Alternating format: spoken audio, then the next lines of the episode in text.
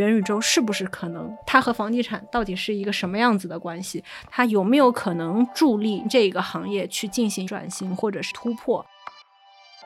其实地产界对元宇宙这个事情的态度一直是很暧昧的，就是既期待，然后又迷茫。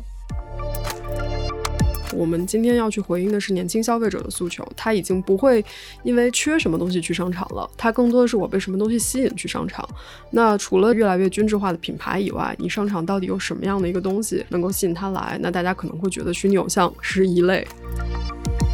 原来我们说是这个 work hard play harder 嘛，但我觉得未来可能 work and play 可能是没有分那么开的。不太可能存在说线上出现了，然后就完全打破线下。因为开玩笑的讲，就是说人毕竟还是一个碳基生物嘛。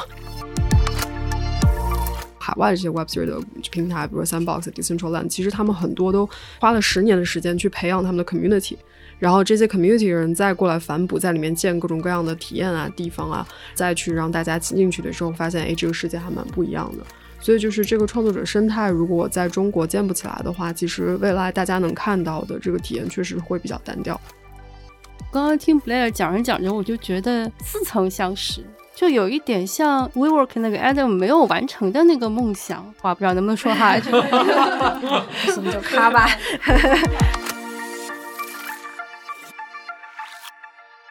Hello，大家好，欢迎大家收听《众有话说》，这是一档由众粮联行推出的全新播客节目啊。我叫楼晨，然后我现在在众粮联行 JL 负责中国房地产科技创新。众有话说的意思呢，就是还有话说，因为我们这些在房地产和商业地产行业的人，这些年一直有很多话想讲。传统媒体能讲的话又有限，所以呢，刚好就有了播客这样子的一个全新的媒体形式。我们也想试试看，能不能给大家和行业的伙伴创造一个平台，把平常那些没有讲出来的话都可以讲一讲。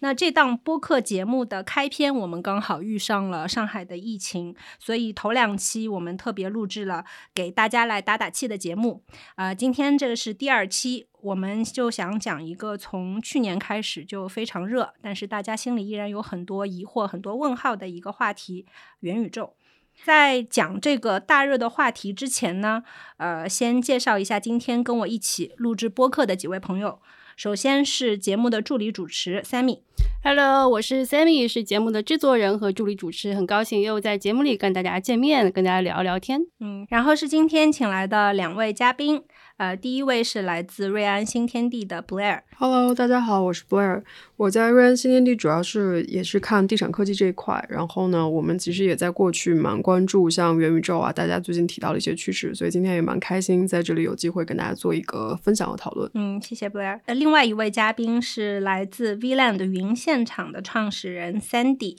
然后 Sandy 跟大家打个招呼吧。啊，大家好，我叫 Sandy 啊，金秋远，我是 vlan 云现场的创始人和 CEO 啊，我们做的是一个叫虚拟空间及服务的啊这样一个平台啊，所以很高兴和大家一起讨论啊关于空间线上和线下的一些结合。所以呃，这个也是我们其实众粮联行现在一直在想要去研究或者是探索的一个话题哈，元宇宙是不是可能？它和房地产到底是一个什么样子的关系？它有没有可能助力？本身这一个行业去进行一个新的一个转型或者是一个突破。那我们先聊一聊办公这样子一个场景吧，线下办公和线上办公，或者说灵活办公、居家办公等等这些不同的一些形式，我觉得这两个月大家可能都会非常的感同身受。我们其实自己包括中粮联行，我们使用那个微软的 Teams，对吧？然后也和外部的一些客户伙伴，大家会使用不同的工具，有的时候会感觉到这种交流。我不能说是无效的交流吧，但是确实这个有的时候。呃，这种单向的这种行为，其实是会让人失去一些呃集中感，或者说是人与人之间的感情连接的这样子的一种方式。我觉得我们先从三 D 开始吧，因为你 现在就是在做的这样子一个项目，也和我们中粮联行、瑞安新天地，我们其实都会在做一些创新的尝试。你怎么看待未来办公这样子的一个趋势？因为我们是一个呃虚拟空间及服务的泛场景的平台。然后呢，virtual office 啊，虚拟办公室是我们也是比较大的一个场景啊。那疫情期间，其实首先我们自己公司是在上面建了一个 VLAN 的办公室，然后呢，我们的同事反正在线上会挂着，然后我们每个人可能自己有一个工位，有个工区啊。我们产品的特点呢，就是它会模拟线下的一个物理的远近和物理的区隔吧，嗯啊，所以就是正常我在我的工位上啊，就没有人会打扰我。啊，但是如果我走进一个人，或者说我们一起到一个会议室，那大家都可以像模拟线下一样，就可以听到彼此，然后一起去进行一些分组的讨论。嗯那同时我能看到，比如说会议室之外的人，他们又在干其他事情。所以这种这样一个空间的概念，其实还是要比这个纯音视频的这样一个软件，还是要更更高维度的一种体验吧。啊，所以可能大家在上面可能就没有那么疲劳，或者说可能更还原呃人的一种本性的社交的一些一些一些一些交互的行为啊。所以这是我们发掘出的一些这个好的一些体验。然后呢，啊，这个体验我们其实也希望能够带给更多人吧，因为这个疫情期间，包括现在也有很多的呃团队在呃异地办公啊，或者说呃他们很多还没有完全百分之百恢复线下吧。那我们觉得呃这样的团队他们会找到我们说，我们也想有一个虚拟办公室，然后呢，我们可能也在线上能够形成一种呃公司和团队的文化吧啊，因为就是说为什么我们很多时候需要一空间去承载，是因为空间赋予了一个公司的一个调性或者文化的一个属性氛围啊，因为大家在一个空间里面，所以可能可以去倒杯水的时候或者喝咖啡的时候都能够闲聊几句，或者是在非正式的沟通就会比较多。但是我们在一个视频会议的场所呢，它是非常目的性非常强的，然后我们是有主题的，可能有限制时间段的。呃未来我觉得可能这个呃线上线下融合情情况会越来越多吧，就是我们可能有些团队是在线下聚集在一起的，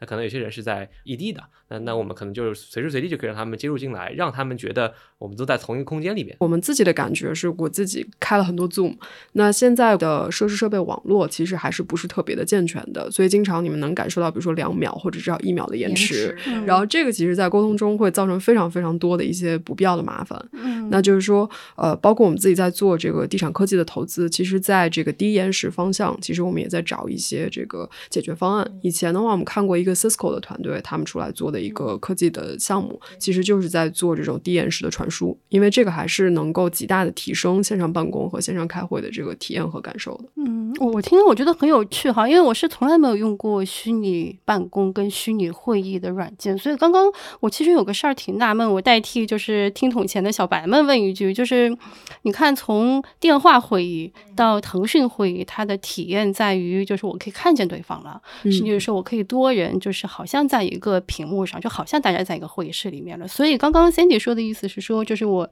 我我我跟同一个办公室的人，跟同一个会议室的人，他跟我说话忽远忽近，跟他的实际的跟我距离有关系，对不对？呃，对，因为我我们现在在做一个那个播客啊，所以很难视觉化去呈现 啊。但是呃可以大家可以想象一下，可能就是如果你玩游戏的话，或者玩像动森这种这种这种游戏的话，啊、可以理解成像动森里面开会这种感觉啊、每个人会有个虚拟形象，这虚拟形象就代表着我，因为虚拟形象在这个地图上面是有位置的嘛，所以我和你走近的话，就像线下和你走近一样，我会看到你的这个呃视频框，我会听到你的声音，可能还会看到你的表情，然后我们可以就是就是聊天。然后如果如果另外一个虚拟形象离我比较远的话，那他可能就是只能看到我们，但听不到我们啊，所以这和线下这个呃就是交互逻辑是非常像的，也是比较符合人性的。诶，那我就好奇问一句，因为我知道就是 Blair 和楼晨这边其实都有用过那个软件嘛，对不对？你们体感怎么样？就是我其实一直被灌输了一个理论，然后呢，我自己其实也一直挺好奇这个理论会不会成真。就是未来，其实我觉得很多东西都会游戏化，因为线上的这个游戏本身，其实对于坐在屏幕之后的人和人之间的一些行为和互动模式会产生一定的影响。给我的第一感觉就是，当我在这个 VLAN 的云现场上面去和我的一些同事在进行互动的话，第一个呢是说，我首先它是有一个操纵感，就是因为你要移着这个小人，就是要走来走去这个样子。第二一个呢，就是所谓的一个空间和距离感，但是这个空间和距离感其实是。嫁接在这个平台之上的，不是说我真的和你真实的这样子的一个距离感，所以当你移动的时候，你本身其实是会和想要去聊天或者说是互动的这样子的一个对象，它其实是会呃有一些不一样的一些化学反应，而不像是说传统的视频会议，那你跟他就是一个固定的一个距离，然后你和他讲话的话，其实。你关掉那个麦克风，或者你关掉那个视频，那可能跟他的这样子的一个互动就会迅速的被切断。所以这个是我自己感觉一个挺大的。可能如果说玩游戏多的、玩线上游戏多的人，可能这种切身的感觉会更多。是你玩游戏吗？我玩的不多，但是确实就是因为最近我们就讨论一个词，因为瑞安最近呃推的一个 digital 的 studio 就叫 Future Studio，嗯，然后呃我们这个 studio 里面其实就会有不同的方式的同事进来，然后我们会做一些这种 digital 的创新的体验的设计，然后在这里面其实我们有个 concept 就是 Digi Sapiens，我们讲的数字原住民的一代，其实这个词是有个英文对应词的，然后这个 Digi Sapiens 其实在全球差不多有三十五亿人，然后这些人其实是他成长在这个 gamification 和和 everything else 的一个 cross intersection 这么一个时间点的，所以其实这些人就像罗晨说的，其实他生下来其实手机就是他的一部分，然后他可能就能够比较熟练的，或者是因为就是他比较自然的就可以去使用这些游戏化的平台。那像 VLAN 也好，其实我们海外也有类似的软件，就是你用过，你就会觉得说它首先是有一个虚拟的场域的。所以我觉得，其实像 Sandy 他们软件有点像提供了一个虚拟的 workplace，而不只是一个 communication tool。是的，就这个其实还是一个比较特别区别对像因为有一些软件，even 它可以做到说，哎，我走进你，你可能不是我们公司的，它有像虚拟的 WeWork，嗯，就你可能不是我们公司的，但是我走进你，刚好看到你，我也可以跟你打招呼。然后因为你头上有个名字，然后你就可以跟他说：“哎，你好呀，我是谁谁谁，我是哪个公司的。”那他可能也会回应你，所以就是它其实是一个 workplace solution。那这个其实还是蛮有趣的，因为 Zoom 和腾讯会议它其实都是针对一个特定的目的，对，针对一个特定的话题，大家只是说做了一个远程的交流。对，所以这个也是下一代的所谓我们讲未来办公的这些软件也好，或者这些新的 startup，其实他们在探索的一些新的方向。嗯，之前有一个做游戏的朋友跟我探讨的一个方向，就是我们的 workplace 是不是也可以借鉴一点点，尤其是大企业借鉴一点点类似于游戏，比如说新手村，或者是就是做任务的这样子的一种形式，因为这个其实也是你自己 KPI 的一种嘛，或者说你自己记录你的这样子的一个 OKR，或者是 whatever 你你自己叫它叫什么吧。但是呢，你这样子的一个过程的时候，尤其是对于想要吸引新一代的、下一代的这个年轻人进入职场的时候，在入职的这个期间，或者是新员工进来的时候，当你把一个看上去很复杂的流程，如果是真的把它变成像一个一个的任务，你去完成这个任务，同时它也能积分，然后同时它可能也能变成你在企业当中的一种独特的一种你自己带有的标签，是不是？这个也是会是一个很有意思的一个基于在职场作为空间以外。这个人文方面一个很有意思的一个方向，那如果按照这个方向往下的话，我可以想象的是，未来实际的物理的办公空间会变得更分散，是吗？更有流动性吧。我自己其实是这么想的，因为我我自己我们现在其实壮阳联行也在和别人在做一个尝试，我觉得就是可以突破时间和空间对于我们实际工作的一个局限性嘛。那这种方式其实也是一个想要去尝试的一个方向。就比如说很简单，可能我们过去如果入职，我们只能上海办公室入职。但是未来说不定我们就可以全国大家都入职，那这样子大家就更有像一届的这样子的一种感觉，是不是呢？可能对于新进来的员工，他们互相之间能产生的链接，或者说是他们和公司里面的上下级的其他的一些关系，可能会产生一些不一样的互动。所以其实一开始，嗯、看到这个 Vinland 的介绍的时候，我自己特别感兴趣，就是你们那个招聘大会的那样子的一个场景，其实是对于现在不仅是办公这个特定的一个场景里面，而是说整个企业管理的这个过程当中，是不是会带来一些新的思考？那本身。当企业管理或者说企业行为进行一定的变化的时候，这个自然会对他们的空间需求会产生一个很明显的一个影响。所以，作为业主而言，对于这个未来办公，你们是怎么看的呢？我觉得我们同意刚才罗晨讲的，因为瑞安旗下是有办公品牌嘛，瑞安办公，嗯我们也是其实为数不多的业主里面会把自己的办公品牌做成品牌化的，因为大家一般都会做商业。嗯那我们的办公品牌呢，其实我们一直坚信就是说给客户去提供价值是重要的，至于说是什么样的一个写字楼，其实反而是不重要的。然后我们自己会觉得说，那未来办公空间肯定会更多元，所以呢，其实如果大家有关注那个瑞安办公公众号的话，其实你你们会看到上周五，其实我们在创世天地做了一个 camping。嗯嗯，其实就是因为我们发现了说，哎，其实线上开会这件事解决了很多时候交流的需求。那这个时候，当你不需要一个办公室困着你的时候，那尤其是疫情之后，大家其实会更希望我可以到不同的这种形态的办公空间里面去办公。所以当时其实我们做了那个 camping 以后，创世天地的租户反响还蛮好的，因为他们很多人就是觉得说，哎，我从家里出来好像不是很想立刻马上回到办公室，所以呢，就是很多有一些租户就会选择在这个户外的这个草坪上，大家去开个会啊，或怎么样。所以确实像这样的，我觉得空间选择会越来越多，不管是线下的空间的这个多元化形态，还是说像三 D 他们这样线上的 workroom，肯定会越来越多的。你是说我们未来可以在草地上办公是吗？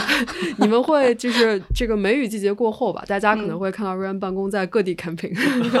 提前做个预告。很有意思。那我很好奇，Sandy，你作为一家提供虚拟空间及服务的企业，你自己对实际的办公空间的这样一个需求，你是怎么样来考量的呢？我觉得它提供的价值，呃，可能不是我们一个办公桌、这个电脑，然后一些硬件设备，它可能还是一个。绑定和这个企业文化的加固的这样一个地方啊，因为我觉得人与人连接很多时候还是线下会有更多的这个信任感和情绪在里边嘛啊，所以啊，对于我们公司来说，就是说很多这个小伙伴疫情之后第一次见到彼此，然后因为很多还是新的员工，他可能见到之后还是我们开了那么长时间会，在 Virtual Office 呃做那么多时间同事，对吧？然后线下可能你这个人的更立体，会更不一样，也会对整个公司的文化的塑造也会有帮助吧。对，所以我觉得未来的话，可能就是线下和线上，可能它会是相辅相成的，提供不一样的价值的。还有个观点就是，我觉得原来我们说是这个 work hard play harder 嘛，但我觉得未来可能 work and play 可能是没有分那么开的啊，可能是我在 work 过程中可以 play，可 play 过程中可以 work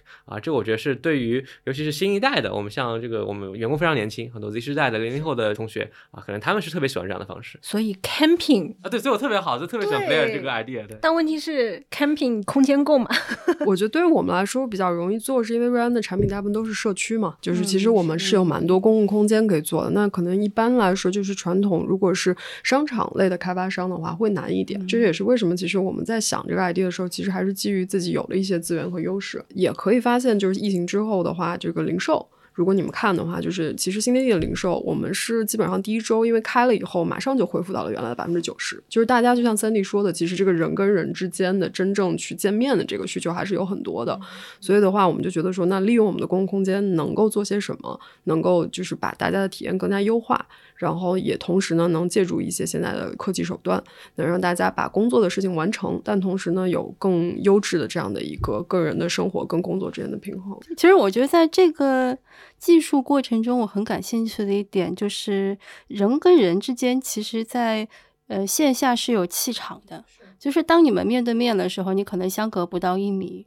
所以你的语气、你的表情，然后包括你的气息，包括你微小的一点动作，它都会变成你表达的一部分，对吗？所以在这个技术上，其实是在往这个方向去发展，是吗？这可能就涉及到一些技术层面了，比如说是不是能够还原你的微表情，然后你的情绪。确实有些公司也在做这个方向啊，比如说面部捕捉。然后我们这边提供一些其他的解决方案，比如说有些人不想露脸，但还是想传递一些表情和情绪的，我们会提供一些叫 Face Emoji 的解决方案，它会把你的面部的一些特征抓取出来，然后给你附上一个卡通化的一个面具，然后别人看到你是一个可爱的形象，你笑的时候他也会笑，然后这个你动的时候他也会动，但你并不需要露脸。啊，所以可能可能就是我觉得在可能未来元宇宙里面可能会有更多这样的融合吧，所以你会看到一个可爱的老板一直在生气，是吗？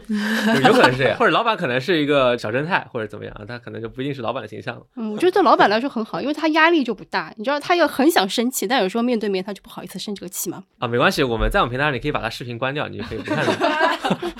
然后说到气场，我觉得还有一个领域。对人和人之间的气场可能更需要多一点，尤其是像商业对人之间的那个微妙的那个感觉，可能更依赖度强一点。我不知道大家对商业在技术层面的这个关系，包括怎么样能赋能商业，你们怎么看这个事情？过去我们其实讲商业，可能很多都是会聚焦在室内的这样子的一个空间，但是这次很明显就是在。疫情之后，可能最先恢复的其实是这种半室外的这样子的一些空间，因为这个也包括了人对自然的渴望和本身这个配合防疫政策的一些方向。follow 刚刚 Sammy 的这样子的一个问题，这个会不会对于我们将来把商业的地产空间，它作为产品化以后，会不会对它的产品形态产生一定的影响？那这个影响很有可能是远期的一个影响，但是这个其实也蛮想听一听业主的这样子的一个层面，会去做一些什么样子的思考和调整。大家也看到，其实不同的业主都在做不同的一些创新的空间的尝试嘛。商场的空间，我倒是不觉得会被颠覆，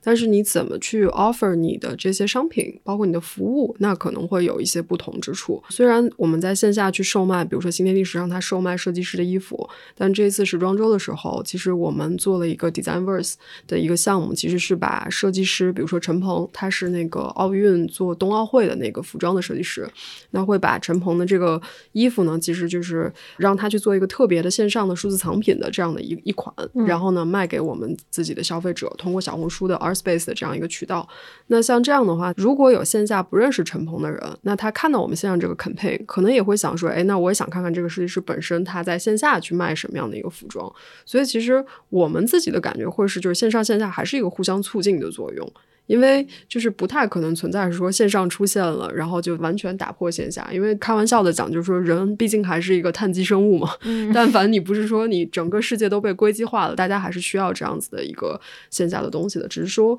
可能科技能让我们的体验更有趣了。在这个方向上，我不知道三 D 你们将来会考虑同时需要满足社交和内容这样子的一些虚拟空间的方向嘛？嗯嗯，我我们其实还是一个泛场景的平台，具体到商业零售这个业态，其实我们也有些自己的思考吧。嗯，呃，我们觉得其实把这样一个零售的空间，我们可以做呃时间上和空间上的一个维度的拓展。啊，时间上的话，可能更多是消费者的一个动线上啊，他可能在去这个店之前，他可以通过一个虚拟的空间先去了解、体验布局和商品，然后到现场他可能去线下进行一个体验，去一个触碰。啊，结束之后，他可能还有一些售后的问题和反馈，那我可以线上去找在线的客服啊，这是在时间维度上或者是动线上的。那空间上的话，其实还是可以让这个 branding 或者这个空间的本身是可以有更多的变体和形态的，因为线下我不可能每天或者每周给它去翻新，去设设计不一样的 style。那线上的话，我可以呃非常低的成本，然后让这样的空间可以长得非常非常不一样。线上可以每天或者是不同时间都可以有快闪店的形式，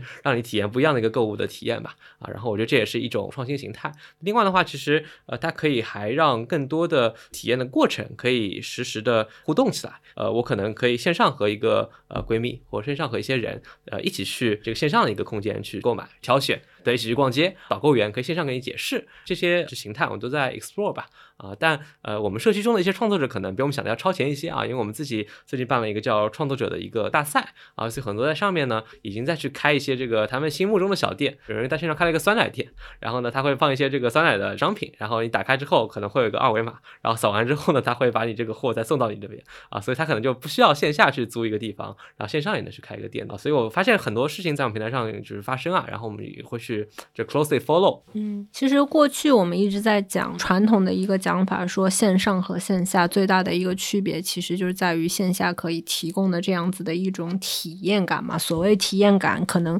在过去影院啊，或者是一些服务类的行业啊，可能到今天可能是是一些什么密室啊、剧本杀呀，就是这一类的，就是能够给人提供一个同时感受到服务和其他的一些内容呃内容方面的这样子的一些空间感。但是我觉得在这个基础之上，刚刚其实三 D 有讲到一个很有意思的一个点，就是在于。内容方面的一个创新，甚至在这个过程当中，是不是消费者本身他既作为一个用户，他同时也能变成一个内容的一个提供者？那这个其实本身也是所谓的 Web 三或者说是元宇宙里面一直在倡导的一个非常大的一个话题，叫 UGC 的这样子的一个概念嘛。嗯，那我觉得如果真的是可以去往这个方向上面去推进的话，也会更加的吸引。就像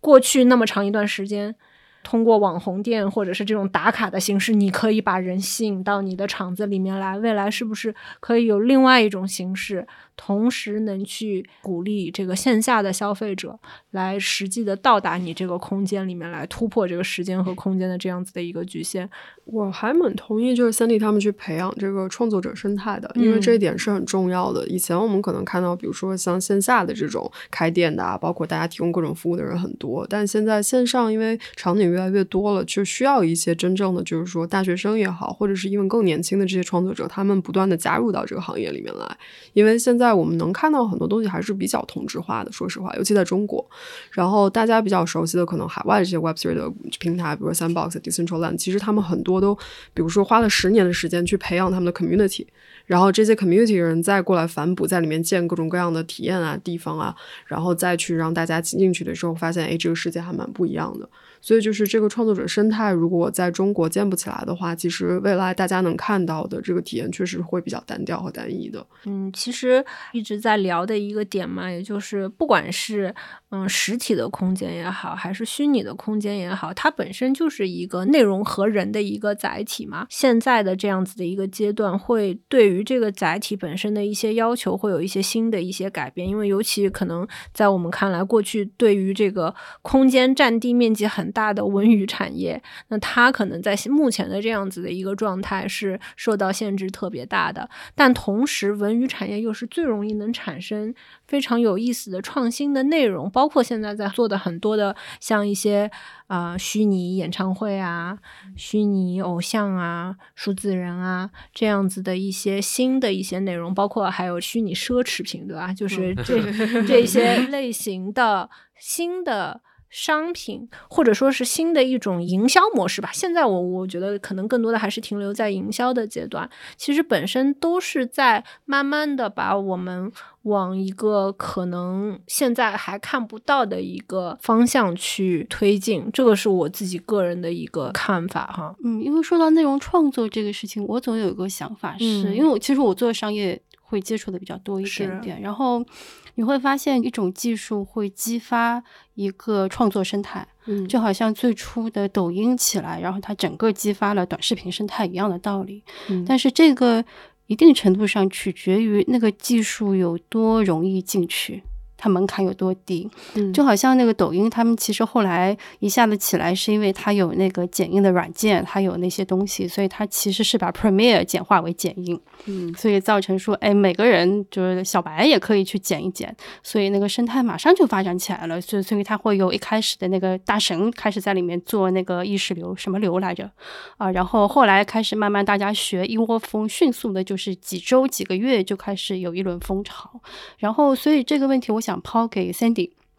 就是在整个元宇宙的虚拟技术的创作技术层面，现在看起来，我猜还是有一点难度的，对吗？所以你会预见到几年之后可能会有个技术门槛降低嘛？就是普通人，包括商家也会可以很容易的去用他们去做技术创作。嗯，我觉得呃，技术上现在主要可能是两个难点吧，就一个是内容的生成，一个是多人的同时在线并发。嗯。啊，然后内容生成的话呢，现在大家的想象和期待是一个更沉浸、更三维的这个世界，嗯。啊，但是呢，呃，实际上大家的这个普通人的创作能力可能还停留在二 D 或者是美图秀秀的这个阶段啊，这当时 gap 怎么弥合啊是一个问题，大家有些不一样解决方案了，有有的说我们先以二 D 的让大家去创作，然后我们可以 AI 生成三 D，对吧？啊，有有的是说我们三 D 的可能预制一些模型，让大家再去呃这个像乐高一样拼搭，啊，那可能各有各的一些路线啊，但可能现在都不是一个一百分的状态。啊，当然我们会在这个路线上探索。然后多人实时互动这个事情呢，本身是一个技术门槛本来就比较高的事情。然后呢，可能对于大部分互联网公司来说，它也没有这个能力。它其实是一个游戏公司的一个技术，因为它要就是 handle 呃很多人同时在线。啊，彼此要看到彼此的一个状态和动作，这样一个事情。对，因为之前其实我们在想做一些数字化体验的时候，大家最大的 debate 是说，我是希望做一个这种可能只有某一个时段开放，然后它在这个某一个时段我能跟它互动，还是说它像一个大型的这种游戏引擎，它一直在 run，然后在线的，然后我随时都可以进入，随时都可以看到里面发生的一些事情。就比如说大家看到 sandbox 这种的，那这个其实对于我觉得非游戏公司来说，开发成本是极高的。那也是为什么可能大家看到就是我们的同行大多是做的事情是。是比如说在成熟的平台上去买个地，盖一个空间出来，就是因为其实做这样的真正的这种实时在线的 gamification 的互动，在现今来看，其实对于我们这样背景的企业来说还是比较难的。说到买地，你们买了吗？还是有打算我们有想要买？讨论过，因为说实话，买地的这个成本跟你在现实生活中在上海去真的做地产开发相比，确实不是一个很大的数目。但是呢，其实对于我们来说，现在目前的话，你买地的平台，嗯、除了百度熙壤之外，其实还大部分都是海外的这种 Web 3的平台。那它有一些 cybersecurity 问题。那作为我们可能这样的企业，可能我们会考虑。这个方面的一些风险，对，然后也看到像 K 十一啊，他们其实有买一些嗯这个不同的、对区块，然后包括 TX 好像也有，嗯对，那这个其实我们也是比较好奇，就是说大家后续要去怎么营运它，嗯，大家都很好奇。对，就是里面的内容其实还是持续不断的要生成，因为你发了一次新闻之后，其实再往后续的话，其实嗯还是需要一些比较精细的营运的内容，所以也希望他们能够给大家做一个比较好的范例吧。对对对对对对，是因为其实地产界对元宇宙这个事情的态度一直是很暧昧的，就是 既既期待，然后又迷茫，然后又迷茫。因为我们 Sandy 这里因为是做技术的嘛，所以我跟你介绍一下，现在就是地产行业已经发展成什么样子了。它不仅有人买对对，不仅有人买地，还有人造商场。不仅造商场，现在商家还主要做招商资料，就主要跟虚拟商场谈招商了，就到这个程度，就离虚拟商场开业已经没有没有多远了，已经有一两个虚拟商场开业了。所以在这个层面上，我有一个大块面的感觉，就是可能地产运营的模式要有个根本性的。小的变化，那个变化是原来地产其实是物理上的一个行业，它是比如说我买个地块，我往上造一个住宅也好、商业也好、办公也好、仓库也好，然后那个上面就开始有产业，然后开始有利润产生嘛。所以如果他是个巨人的话，他就是两只脚都踏在这个上面，然后整个人整个巨人人都在这个物理空间上面。在进入到元宇宙时代，或者是进入到 Web 三时代的话，他可能是只有一只脚踏在物理空间里面，他那个身子可能就直直往上垂直的去插入它那个虚拟世界里面去了。其实对地产商要求还蛮高的嘞。我不知道中小联行现在有数字创新对这个问题有什么看法吗？首先，我自己的一个理论是，这个东西对于不同阶段的消费者或者是用户，就是来自不同背景或者是年龄段的，其实肯定还是有区别的。就是有些人他能接受的特别好，有些人他可能就是需要时间，甚至说极端一点讲，他可能不是适合这一种形式的。那我觉得这个很正常，这个是消费多元化的一个必然的一个结果。其次，我一直其实心里也有一个理论，就是空间到底意味着是什么？因为其实在过去而言，我们经常讲的所谓的在中国的这个房地产的开发，你在做的一件事情就是。总包、分包、分包，然后你去赚的是中间的这个差价以及它的这个地价往上升的利润。但是，可能对于未来而言，本身在土地的这个成本方面，它不会有那么大的利润空间的情况下，那地产商今天到底扮演的是一个什么角色？这个其实是我们一直在探讨的一个问题。这也是为什么我们后来是在讲说，所谓的空间级服务里面的一个理念，是你把空间它只是当做你服务的。非常小的一部分，你剩下来还有其他的服务的内容。讲的简单直白一点，甚至就是很多其他的产业的酒店化的这样子的一种形式。因为它酒店它提供的也是一个空间，但是你真正的进酒店，你住的是那个二十到三十平米的房子吗？其实不是，其实你购买的是整个的这个体验和服务。那正因为它可以如此精细化的去把这个服务嫁接在空间这个载体之上，它才可以按小时收费，它才可以按天收费，而不是像我们今天站在一个按月、按年收费的大房东的这样子的一个基础之上。所以在这样子的一个层面上，所谓的这种商业模式，就像刚刚 Sammy 讲的，这个其实是对于我们传统的商业模式和商业思维的一个挑战。你只有把自己的这个角色转换过来的那一瞬间，可能你才能更好的去拥抱现在我们在发生的这样子的一个变化。嗯，我觉得刚才你讲的那个，就是地产行业有一些限制，肯定是必然的。就是因为现在大家对于地产的这个公司，包括它资产的估值逻辑，其实就是你有一个公式的，基本上按照这个公式计算出来。那这个公式的背后，其实就是你的 sales，然后你的 rental 这些比较基础的一些数据。那这些东西其实对于商场来说，我们说行业里做的最好百亿商场，那它也是有一个天花板的。所以这也是为什么其实地产商这两年会看到一些新的技术，会希望能拥抱它，是因为就是能不能这些东西带我们突破这个天花板。就像你们看互联网平台，它可能我把这个平台搭好了，我可以在上面不断的去增加我的这个厚度，但是可能对于地产来说，这个厚度是有一些瓶颈的。那现在看到的可能的趋势吧，有两个，一个就是刚才大家讲到的什么买地呀，然后包括去建一些虚拟的空间，还有一类就是比如说我去营造这个虚拟偶像、虚拟 IP，这种也是有的。像这个之前应该融创吧，我记得是跟 Board A B A Y C。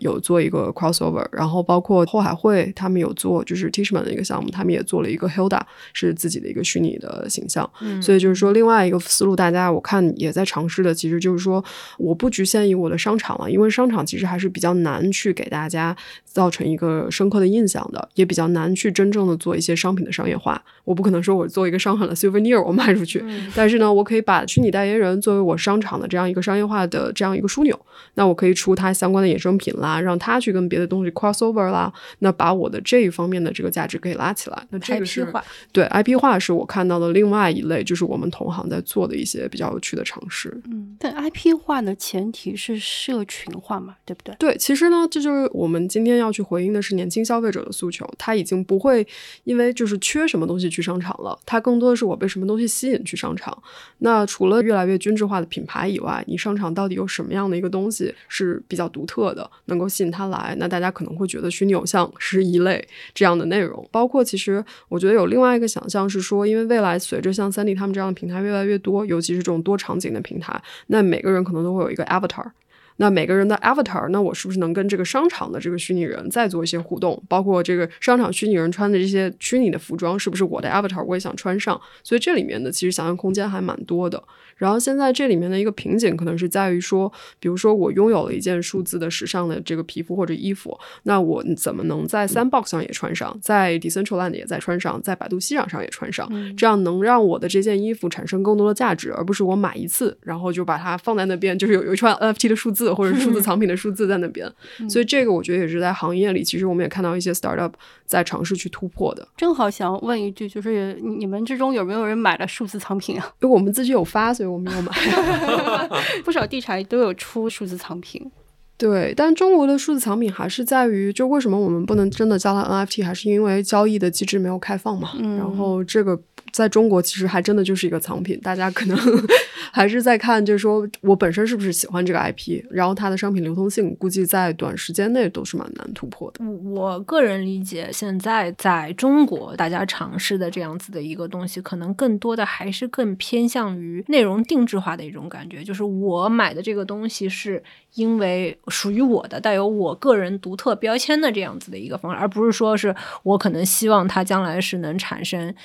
一定的价值，我可以再把它去进行交易。其实回归到刚刚 Sammy 你有讲的一个问题，我觉得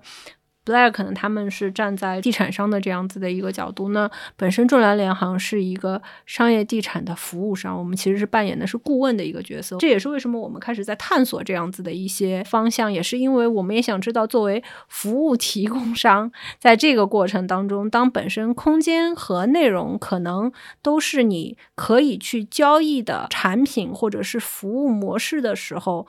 你作为中间商，你最终提供的一个服务价值到底是什么？以及在这个过程当中，到底需不需要提前的去布局一些技术方面的实力，或者说是生态？嗯，哦，你刚刚说的概念很有趣啊，叫空间跟内容都是交易的主体，内容是空间的一部分，是这个意思是吗？是讲简单一点，其实不管是 Airbnb 还是 WeWork，其实都是空间和内容的一种结合，就看你怎么样去判断这个内容到底是啥，对吧？它既本身是带着空间，然后同时后期的时候，它其实是能提供一个相对比较标准的一个内容的，只不过这个内容是我们今天看到实体内容，那 What if 它将来就是一个。虚拟的，或者说它是一个虚实结合的一个内容，那谁能把它去更好的包装，或者是完成一个这个解决方案？那现在是像 VLAN 的这样子的初创或者是科技企业，将来那会有越来越多的大企业开始入局来去做这些事情。那你站在什么样子的角度去完成最终的这个商业化的这样子的一个模式？我觉得这个是我们所有的人其实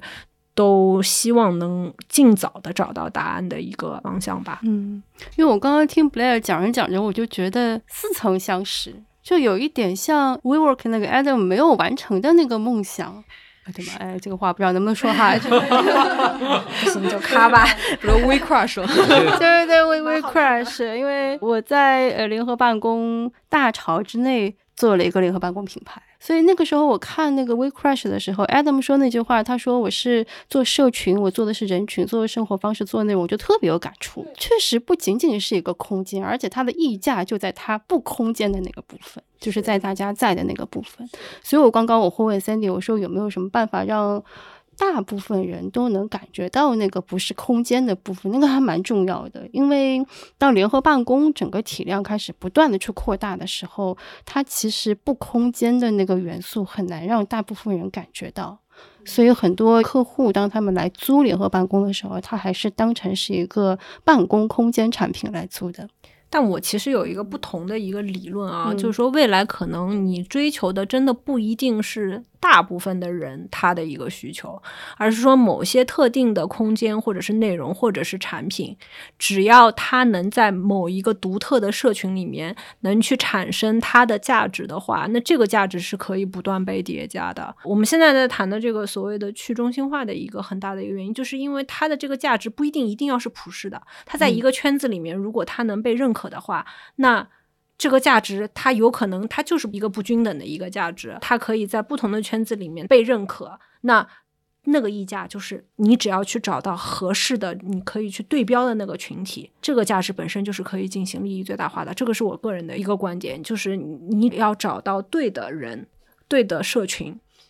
我我我拉回来问个技术性问题，就是。如果你想通过技术去增强一个群体内人和人的关系，去中心化确实看上去是一个很不错、很理想化的一个模式。它会有一点点像以前我接触一些就是社区自治团体、乌托邦的那种。对对，乌托邦，他们很想 做居民自治，它有一点这种概念。它那个居民自治，它也不是居委会，它也不是业委会，它可能就是一群没什么交集的居民。只不过你看，在疫情期间，我们居民跟居民的关系就更紧密了。所以它自然就形成了一种居民自治的一个概念。那在疫情之后，如果我们想做去中心化的话，其实还是想让素人跟素人之间产生一个共治机制。我不知道从技术层面，那个共治机制能实现吗？嗯，就在我们看来，这可能更偏是一个平台逻辑的问题，而不一定是一个纯技术驱动的一个问题嘛。因为平台上其实可能会引导大家去做一些创作，然后每个人可能会有不同的社群，他会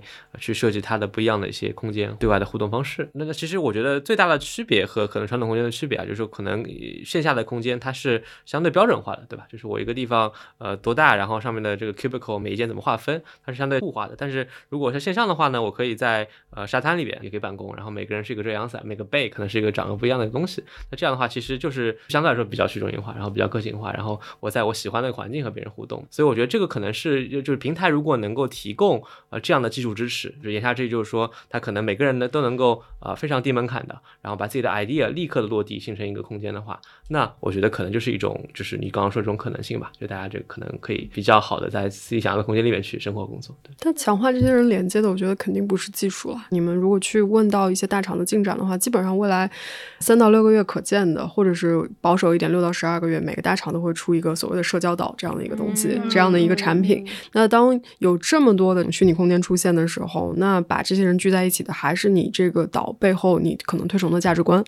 然后你里面有哪些东西真的能把人吸引留在那里？因为这些只会成本越来越低。对，其实 Sunny 你自己也是做社交。对吧？呃，出出身的，我不知道，就是在因为刚刚其实你有讲到这个背后其实是一个平台逻辑的一个问题，我不知道，就是说通过线上社交也好，或者是线下的这样子的一个社交也好，这个时间线我们是在按月谈呢，还是在按年谈呢，还是在按 对吧更长的时间在在谈？对的，我们让大家知道还要等多久。首先，我觉得大家对未来的一个预期和愿景可能都还没有完全 align 吧，或者大大家想要的东西可能不不一定是同一个东西，嗯啊，所以现在去定一个时间线可能没有那么大的意义。我这边更多是说，呃，咱们把一些开放性的能力。把用户创作能力呃充分的释放出来，然后看看大家会玩出什么花，会做出什么样的东西，然后之后可能会逐渐逐渐形成一些共识，然后我们再看未来怎么去发展吧。因为我觉得现在如果是我们是一个可能主导型的，说我们定好个几年规划，然后大家按照这个什么路径走，这可能就是一个非常不去中心化的模式。对对对对。当我们开始说人跟人关系的时候，你会发现它没有办法完全线上化，它也没有办法完全线下化。它可能是两种机制的有机融合。为什么这么说？是因为我以前曾经去研究过不少社群型的群体，嗯算是很小众的圈层。你就会发现，就是这个小众圈层，当它一小撮一小撮那个生态开始起来的时候，它总会遇到一个节点，那个节点就是整个行业有个爆破性的发展。嗯然后那个节点它会有一些很标志性的事情，比如说有一些可能会举行一些超大型的行业活动，嗯在短视频这个范畴，那就是那个综艺比赛，它是一个非常节点型的事情，它就是让非常小众的事情突然之间爆发。哪个综艺比赛？偶像的是吧？对，哦，暴露年就我在。想那个，哎，我突然间忘记那个综艺比赛，但是我永远记得那综艺比赛把抖音拿出来。我曾经去研究过复古，在上海的复古圈层，它之所以开始突然之间爆发，也是因为每一两年会有一次复古舞会，然后那个时候就是很明显的一件事情。它刚开始跟现在的 Web 三可能有点像，它都是单兵作战，比如说一个小店加一个小店加一个小店，或者一个小圈层加一个小圈层，它是一个萌芽的状态。什么时候开始那个行业开始爆破性发展？就是因为突然之间有了一个大神，那个大神可能做了一个非常大的复古舞会，把上海跟北京所有圈子里人请来。然后当他做了第二届的时候，你就会发现一件很有趣的现象是，越来越多的爱好者开始成为从业者。那个时候，那个行业就开始爆破性发展，因为他们熟悉了这个行业的游戏规则之后，开始把自己的想法放进去。然后那个时候，那个行业就爆破性发展。所以从整个元宇宙和 Web 三的整个技术层面来说，我觉得可能也会等到一个很标志性、节点性的事情，然后你就会发现，可能很多零散的线索开始整合在一起。那可能我们现在在等的，或者说是在提前布局的，就是有可能的一个爆发的时间节点。那只不过我们现在就是不知道谁什么时候会。对，所以我觉得从这个角度上来说，房产商应该尽快的入局，如果它只是一个时间问题的话，因为越早入局的就越容易占领先机。从可行性的角度啊，就是如果大家想要投这个相关的底层科技公司的话，确实是可以看的，因为这个科技它只会继续往前走。是，然后你现在可能看到了一些，比如说还在 B 轮或者 B 轮之前的公司，还是有一些投资的可能性。那在未来的应用场景上，它只会越发展越好。但是如果是从真正去 build 自己的这个 in-house team 的话，我们自己因为也在做这个相关的尝试，所以你也会发现，其实你需要另外一群人，其实进到你公司里来对去做这样的一个新的尝试。那你其实也会遇到一些，比如说新的团队跟旧的团队怎么去融合，大家怎么去评判你做这些新尝试的一个标准，怎么给你定 KPI，然后老板到什么一个投入节点，他会觉得我要 up the game，我要再投更多。那时候可能你还没赚钱，因为互联网的逻辑更多的是啊、我可以不断不断的把我的平台做好，然后把流量积累上去。那也总有一天我可以把流量商业化。但是地产的话，因为就说白了，其实我们没有在这样的一个逻辑思维里面赚到钱，并且地产也不是这样去估值的，嗯并且其实像这样的一个所谓的模式创新的这样时代，其实已经有点就是过去了嘛。所以说，在今天的这样一个时代，在地产这么传统跟其他的一些行业相比，这样一个行业里面去做这创新的话，其实这个文化的磨合，我会觉得是很难很难的一个事情。如何去吸引到这些所谓新兴行业里的人才加入你的这个行业，给他一个美好的愿景，那这个其实在人才招聘上也会受到一些困难的。我们楼层也是在地产公司里面做技术创新，你有什么感想吗？我其实特别喜欢一个词，就是当有一些新的可能会出现的，我们讲叫 disruptor，对吧？就是可能出现的一些挑战出现的时候，在这种情况下，你可以站在不同的角度，你可以站在一个很 defensive 的一个角度，你去说我抗拒这件事情，那我可以提前去封闭。那我们其实站在仲量联行的角度，我其实蛮喜欢一个词，就是叫 friend me，就是你既把它当做一 个朋友，同时你也把他当做是一个潜在的一个挑战者。那你把他当做朋友的时候，你是和他一起共创。那你在这样子的过程当中，你才会了解他。了解他才不会怕他，在了解的这样子的一个过程当中，其实也有很多种方式。刚刚布莱尔讲的投资布局、做创新，其实也是一些方式。那也有可能就是像今天我们站在一些很小的层面，先去和像 v l a n 的这样子的一些初创的企业去做一些小规模的 POC、MVP。那做了以后。你再去累积这样子的经验，一直到一个觉得合适的一个可以去上升下一个层面的一个程度。所以，其实我觉得更重要的还是一个思维模式的一个转变，永远去拥抱、去学习，有这样子的一个态度，可能会比一直站在一个质疑的角度去看待一件新鲜事物会有用的很多。然后，在呃了解了足够多的信息以后。再去做一个决策，可能会更加适合我们当下所处的一个时代。我代替就听筒前的这个中高层问一句哈：如果有人想了解元宇宙 Web 三，然后又啥也没有体验过，你们会觉得国内有什么新兴出炉的技术平台，或者是可以尝试的体验，推荐他们先去入个门吗？欢迎来我们平台体验啊！刚楼生也说，我们在做一些 pilot 的一些项目，就是我们在 pilot 是是这样，是就是一个呃，就是 orientation 嘛，其实各各个地方的这个，比如说 JL 的员工，可以在一个线上的空间，然后去体验一些 JL 的企业文化，带大家这个这个走一走他们的不同的一些空间的设置，然后里面的可能浏览一些企业的相关的资料，然后可能分组可以讨论，可以一起 social，在一个线上的一个一个环境下，那本来的话，可能我只一天可能排五六个 Zoom meeting 对吧？可能就比较无聊，但我如果在我们这个环境下，可能还会有一些大家的有一个 bonding 的感觉吧。所以瑞安这边 Blair 这边有什么推荐吗？其实国内确实，你要真让我说，我没有看到说，我觉得目前做的特别成熟的，就大家我觉得都在做一些新的尝试，可能。商业化比较多的，大家看到的可能百度系统会比较多一点，然后包括刚才讲到的网易瑶台跟呃三迪他们在做的事情是有一点类似的，但是呃，我觉得真的要看体验的话，可能确实国外的一些案例会更具有启发性。包括其实国外分几种类型嘛，一种是像大家讲到这种 Web 三平台类的，像 Sandbox、Decentraland 这种的，那他们在跟什么样的一些品牌做合作？哪些品牌在它上面做了一些新的尝试？比如说像 s o u t h b y 这种百年老店也在上面去开一些新的线上拍卖的这种业务，那。还有一些就是我们会从品牌的角度去看，那比如说可能像 Gucci，他自己做了一个 digital team 叫 Gucci Vault，然后 Gucci Vault 应该是目前在奢侈品里面可能我们看到啊就是动作最多的，所以就是从奢侈品的角度大家可以看一看，然后从可能运动品牌的角度的话，就是 Nike 还有 Adidas 最近做跟那个 Ready Player Me 一起做了一个新的尝试，所以这些其实我觉得就是从品牌和平台的角度大家可以看一看。另外的话，可能国内的更多的创新都是刚才讲到的，就是点状的吧。就一类是讲的这种所谓的买地买资产的，大家认为这个可能是我可以储备一些这个方向的资产。那还有一类就是大家在跟 IP 做结合的，不管是跟无聊猿做结合，还是跟自己的这些虚拟的偶像，或者是像我们这样，我们可能去发数字藏品。嗯，对。所以就是我们自己其实会每个月，其实大家都会去 capture 这些 news。所以我觉得其实就像楼神说的，保持一个开放的心态吧。就是大家如果觉得自己的业务上里面有一些可以结合的，其实不妨做一些小小的尝试。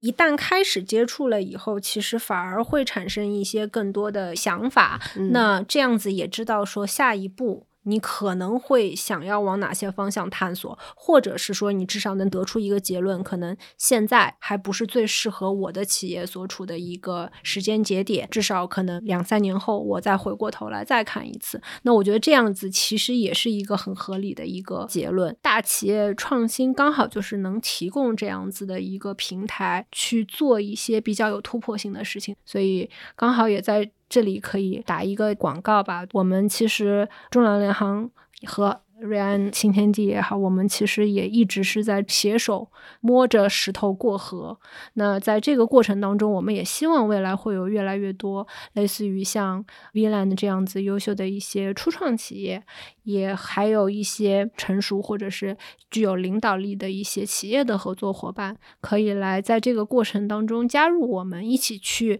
探索可能未来会改变人和空间关系的一些新的商业模式也好。好，还是一些技术突破也好，那这个其实也是我们现在在做的叫陈悦的这样子的一个项目的一个初衷吧。也希望大家在这个过程当中来和我们来多多的进行交流。不管是通过这个播客的平台，还是通过一些其他的渠道。嗯，好的。成月，我们去年成绩还是不错的。去年我们成月做完了以后，promote 了蛮多。我们当时看了应该一百多家 startup，然后我们最终选出的那些 startup 有一半应该都拿到了后续的融资。是的，我记得对，不止好不容易。对对对对，整体感觉成月还是一个 peace and love 的平台，就大家 对大家还是挺希望，就是就像大家说的，其实每个人都不知道方向在哪里。那这个时候呢，与其闭门造车，其实大家也蛮开放，尤其像 Ryan。或者中央联航，我们两家公司其实都是比较开放的，然后也都希望可以有一些场景给到像三 D 他们这样优秀的创业企业，能够去 test 的一些场景。那今天也是很感谢各位嘉宾来到《众有话说》这档播客节目，也预告一下我们《众有话说》未来还有更多更好的内容可以呈现给大家，跟大家讨论地产和地产之外的问题。今天的节目就到这里为止，欢迎关注《众有话说》，谢谢大家，拜拜。拜拜拜拜。